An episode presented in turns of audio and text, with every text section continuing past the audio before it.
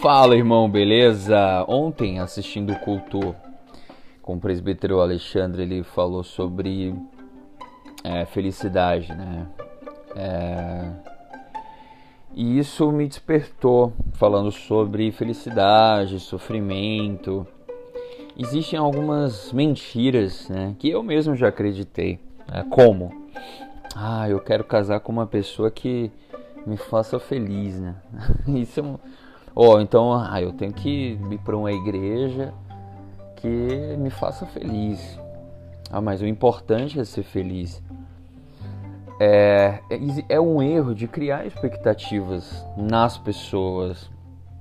Ah, eu já dei esse exemplo e criar expectativas em relação a uma pessoa é igual você chegar você está viajando no meio da estrada, você para num posto, está querendo ir ao banheiro e abrir o banheiro e esperar que aquele banheiro seja um banheiro da sua casa.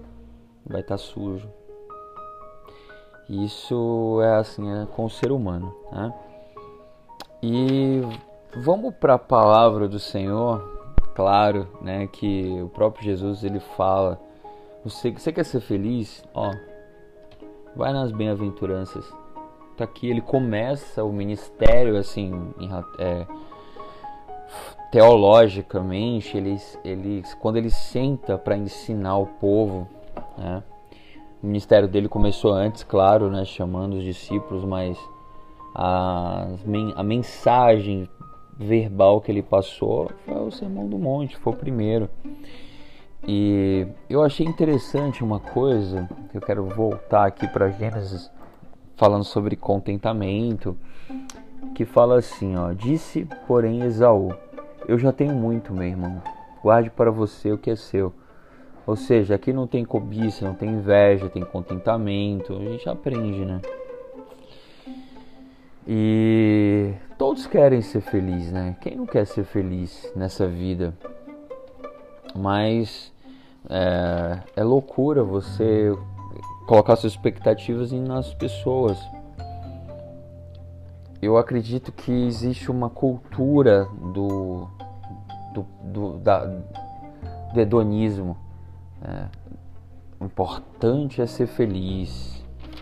E tem uma frase que fala assim: o resto a gente mistura com, com cerveja ou vodka, enfim, ou seja, a gente esquece, né? A gente não enfrenta, né? E isso cria pessoas fracas, né? Mimizentas. Porque o sofrimento ele fortalece a alma mesmo. E sabe uma eu lembrei de uma parábola do tesouro né, escondido que Jesus fala em Mateus 13. Maravilhosa. Olha só. Jesus, nessa ocasião, ofereceu a seguinte parábola: O reino dos céus assemelha-se a um tesouro escondido no campo escondido, ou seja, a pessoa vai lá tem que procurar. Certo homem tendo encontrado, escondeu novamente. Então, transbordando de alegria, vai vende tudo que tem e compra aquele terreno. Aqui a gente não está falando para vender nada, assim, material, enfim. Aqui a gente tem que perceber o foco, a prioridade da vida, que é Jesus. A verdadeira felicidade está em Jesus, é no reino dos céus. O próprio Jesus fala: Você quer ser feliz? Ó, seja humilde, de espírito, busque o reino dos céus, chore, seja consolado, seja manso e herde a terra, seja tenha fome e sede de justiça, você vai ser farto, seja misericordioso, você vai alcançar misericórdia, seja limpo de coração e você vai ver a Deus, seja pacificador, você vai ser perseguido, mas se alegra porque grande é o galardão. E finalizo com Eclesiastes, né, o Salomão rabugento aqui, falando sobre Eis que eu vi, boa e bela coisa é comer e beber e gozar, cada um do seu bem, de todo o seu trabalho com que se afadigou debaixo do sol. Do sol. Isso é o carpe diem. Isso é o verdadeiro carpe diem. Carpe diem não é você ir pra balada, pra rave, ficar lá se drogando três, é, dois dias e esquecer do mundo.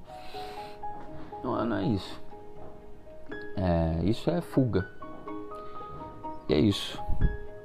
Não estão em pessoas, a felicidade não está no, tra no trabalho, não está no dinheiro. Felicidade está em Jesus. Não queira fazer o outro feliz ou, ou não queira que outras pessoas façam você feliz. Não procure uma igreja que te faça feliz. Procure uma igreja que te confronte.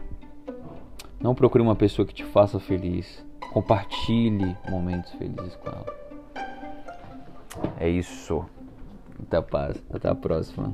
Valeu.